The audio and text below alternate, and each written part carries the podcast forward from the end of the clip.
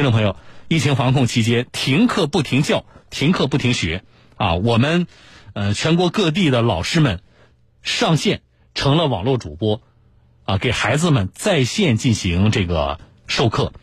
那么，为了不耽误学生的课程呢，身处偏远地区的一些老师呢，他们确实在这个啊网上在任教的过程当中呢，有些难度，啊，他们得想办法找一些信号好的地方，才能够通过网络跟学生沟通嘛，对不对？好，我接下来我们来认识一位九零后的女教师，她叫吴艳，她是啊南京的一位九零后的老师，但是呢，假期她是回老家，啊，结果呢，因为疫情的关系呢，她就没办法回来了。啊，那么他就要在老家通过网络给孩子们授课吗？然后他就是，啊，老家就是信号不太好，这对于这个吴老师的呃授课呢，确实带来了不小的麻烦啊。他就想办法克服这些困难。来，我们呃连线到了这个吴老师，吴老师你好。哎，你好。啊，打扰您了，吴老师。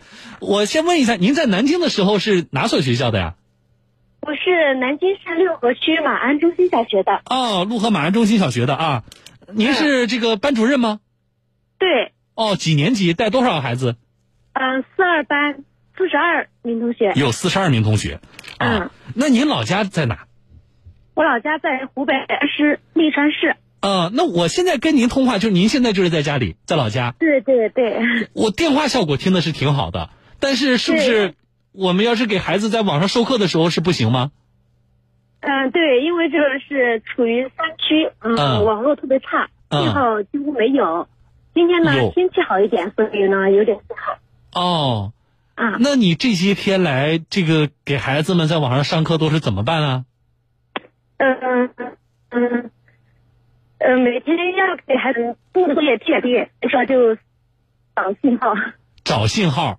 啊啊！什么地方可能就是你们，比如说像您在家周围这个环境里边，我们我们通过什么样的方法，这个找了多长时间，找到哪里才把这信号找到？嗯，一般一般这个信号接收，我觉得高速会比较好一点。啊。所以呢，我就跑到我们家附近这个山沟上和呃自家屋顶上找信号。有时候呢，呃，有时候找信号比较。比较难，所以说就是在上面或者是山坡上待的时间长一点。哎呀，如果要改作业什么的，啊，可能要待几个小时。那恩师最近就是这个季节天气应该也是挺冷的吧？嗯，是比较冷。那你怎么办？你带着电脑，你跑到山上去？是带着啊，嗯，带着手机。因为家里没有网络的话呢，电脑也用不起来，所以说就是用手机。用手机，然后。呃，在山上一待就要几个小时。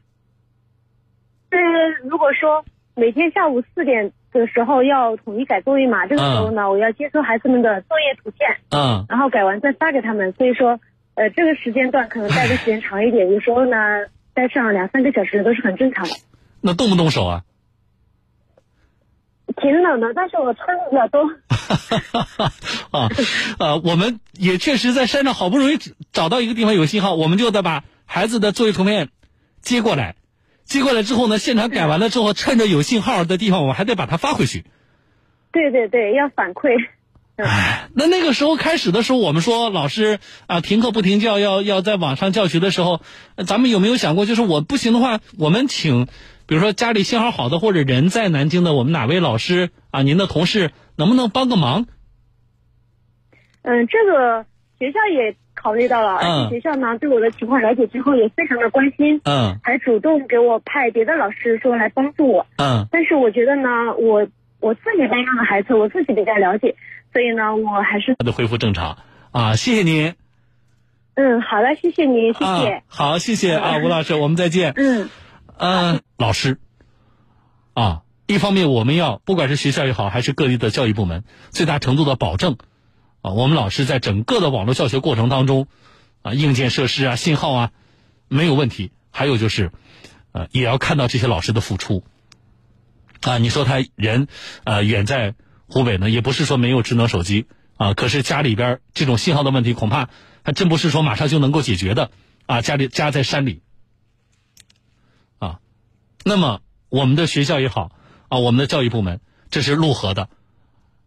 我觉得我们就要看到这些老师在特殊时期的这个付出，啊，不是说啊，在这个时期啊没有到学校来上班就像我们前两天说的，关于这个，我们所有的投入到一线抗疫工作的各个岗位的我们的这些工作者，啊，我们怎么算他们出勤呢？他们在这个期间，他们真实的工作的状况是什么样的呀？我觉得作为管理者，啊，学校也好，潞河的教育局也好，要知道，啊，知道还不算，知道之后呢，我们要对这个事情呢，我们要有说法。啊老师的像这个时间啊，这个期间老师的工资怎么算？